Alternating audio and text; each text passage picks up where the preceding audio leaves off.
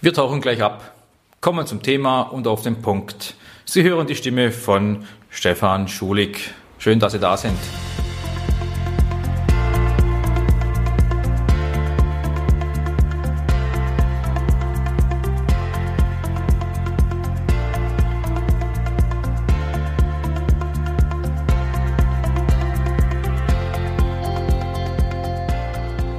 Da wir das letzte Mal viel Einleitung hatten, Aspekte drumherum beleuchtet haben, gehen wir sofort auf die nächsten wahren Kündigungsgründe aus Sicht des Arbeitgebers. Ich freue mich, dass Sie sich dafür interessieren. Und da ich nicht nur meine Podcasts und Seminare zum Mitarbeiter durchführe, sondern durch meinen Beruf, durch meine Aufgabe äh, auch in anderen Tätigkeiten, in anderer Zeit Interimsmanager, Business Coach für Geschäftsführer, CEOs, CIOs, CFOs oder COOs bin, weiß ich, von was ich hier spreche. Waren es im letzten Podcast Gründe wie schlechte Leistung des Mitarbeiters, sehr häufig genannt, oder Aussagen des Mitarbeiters, dass die Schuld komischerweise immer bei den anderen zu suchen ist, oder die Loyalität zum Unternehmen untergraben wurde, so geht es jetzt gleich weiter mit häufig krank als Kündigungsgrund.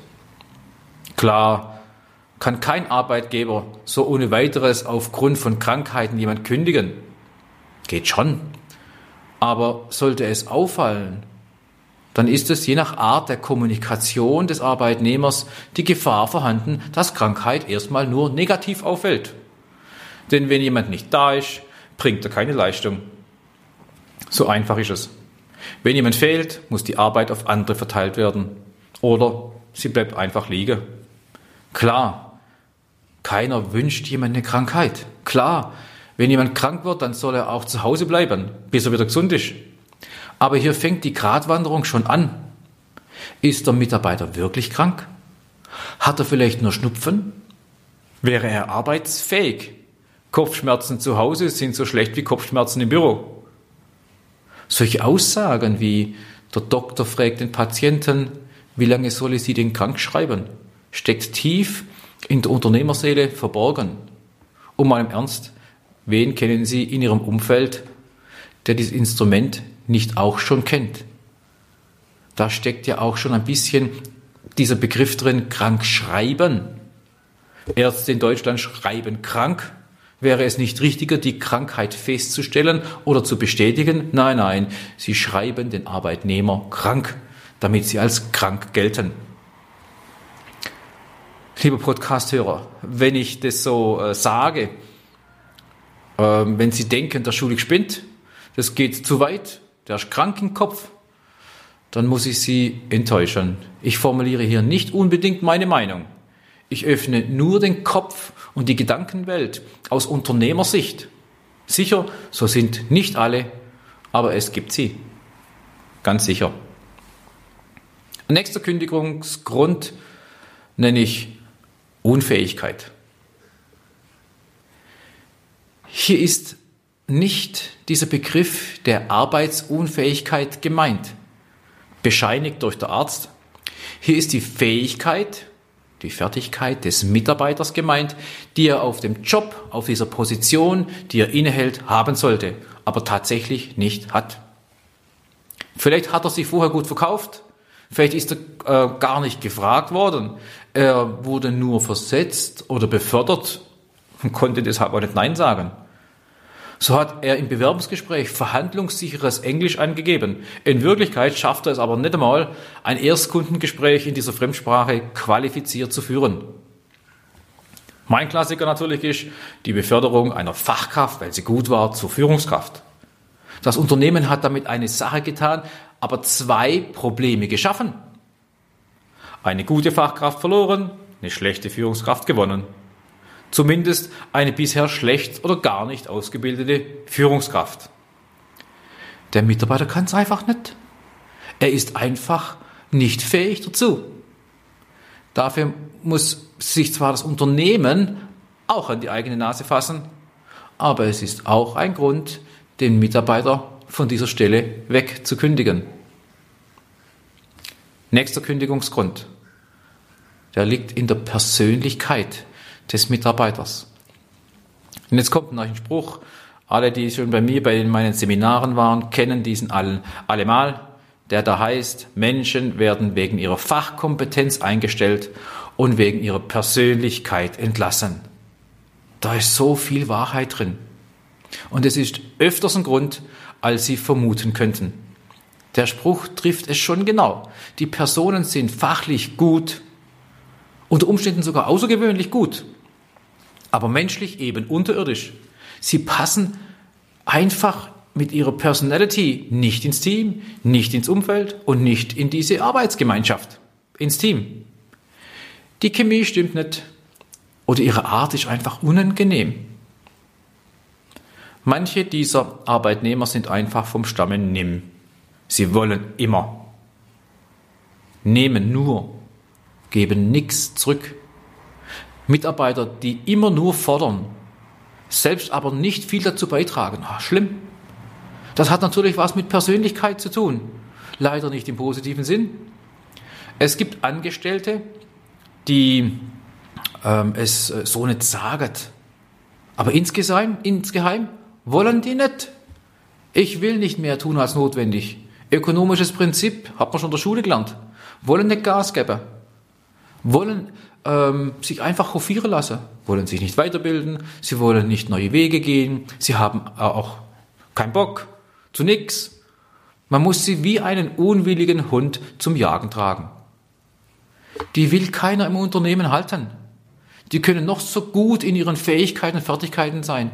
Aber wenn die Motivation fehlt, wenn sie unwillig sind, die Verantwortung nicht übernehmen, es fehlt ihnen an Lust und Begeisterung, was soll man mit ihnen anfangen?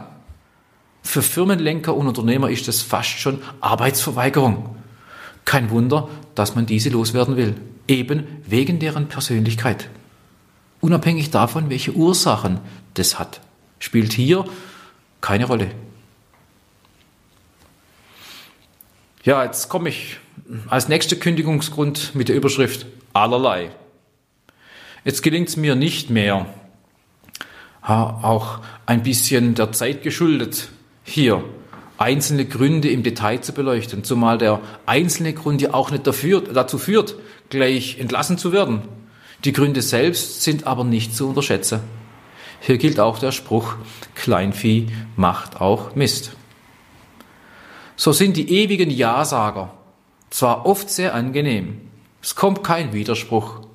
Man kann sich darauf verlassen, dass sie mit der Chefmeinung konform gehen, sind damit einfach kalkulierbar und einfach zu nehmen. Sie wahren nach außen den Schein, auf der Wellenlänge des Chefs zu schwimmen. Sie outen sich und geben sich als Follower aus. Aber in Wirklichkeit sind sie Abnicker dessen, was von oben kommt. Ja-Sager. Ein guter Firmenlenker weiß, dass genau dieses Format einer Führungskraft das Unternehmen oder deren eigenen Verantwortungsbereich in äh, ihrer Abteilung das einfach nicht nach vorne bringt. Ein Unternehmer kann damit leben, einige Zeit, aber nicht auf Dauer. Da gibt es Menschen, die sich vor allem in die anderen Bereiche einmischen. Kennen Sie auch solche? Das sind die Besserwisser. Sie geben sogar Antworten, obwohl man sie gar nicht gefragt hat. Sie wissen, wie es gemacht wird. Sie wissen, woran es liegt. Sie wissen, wie es gelöst werden kann. Sie wissen alles besser. Dabei kann sogar das Gefühl aufkommen, ja, das ist ja tatsächlich gar nicht so falsch, was er sagt. Aber wenn er nur das bei sich in seiner Abteilung genau so tun würde oder denselben Maßstab bei sich anlegen würde, diese Besserwisser haben für andere immer einen vermeintlich coolen Spruch parat, aber lenken von ihren eigenen Schwierigkeiten ab. Das mag kurzfristig funktionieren, aber mittel- bis langfristig will man solche Menschen nicht haben, nicht an wichtigen und in Wirklichkeit auch nicht an kleinen Positionen. Mit dem Besserwisser reiht sich auch gleich der nächste potenzielle Kandidat in diese Kategorie ein der auf diese virtuelle Kündigungsliste eingetragen wird, der dann auf dem Radarschirm des Chefs immer wieder drauf ist, nämlich dieser Vielredner. Auf den Punkt gebracht, das sind die, die viel reden, wenig machen, die viel Dampf plaudern, wenig Performance zeigen, die, die aus einer Mücke einen Elefant machen, Die, die immer ihren Senf dazugeben und das auch noch sehr, sehr ausschweifend. Es sind die, die in der Atempause des anderen gleich die Gelegenheit ergreifen, von sich zu reden, sich in den Mittelpunkt zu stellen. Auch merkt, es, merkt man es ihnen förmlich an, dass sie sich gerne reden, reden hören. Darüber definieren sich nicht wenige. Sie verschaffen sich hiermit Aufmerksamkeit und Bedeutung und Status. Diesen Menschen würde man gerne sagen, Reden ist Silber, Schweigen ist Gold. Diesen Satz haben sie aber in ihrem persönlichen Wörterbuch gestrichen. Da gibt es Menschen, die bei jedem Vorschlag, bei jeder neuen Idee, bei der Diskussion um KVPs die Haltung, innerlich und äußerlich, einnehmen, das geht doch nicht, so funktioniert das nicht, das haben schon andere versucht und sind gescheitert. Sie stehen für, grundsätzlich bin ich dagegen. Sie sind gegen alles, immer. Das ist fast schon planbar. Es wundert sich auch keiner mehr darüber. Er hat auch den Stempel dafür bekommen und oft fühlt sich derjenige sogar in dieser Haltung wohl.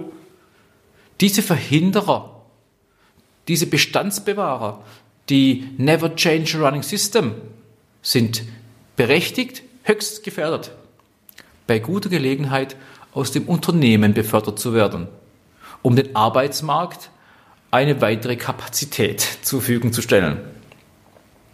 Ich schließe diesen Podcast jetzt mit der Unvollendeten.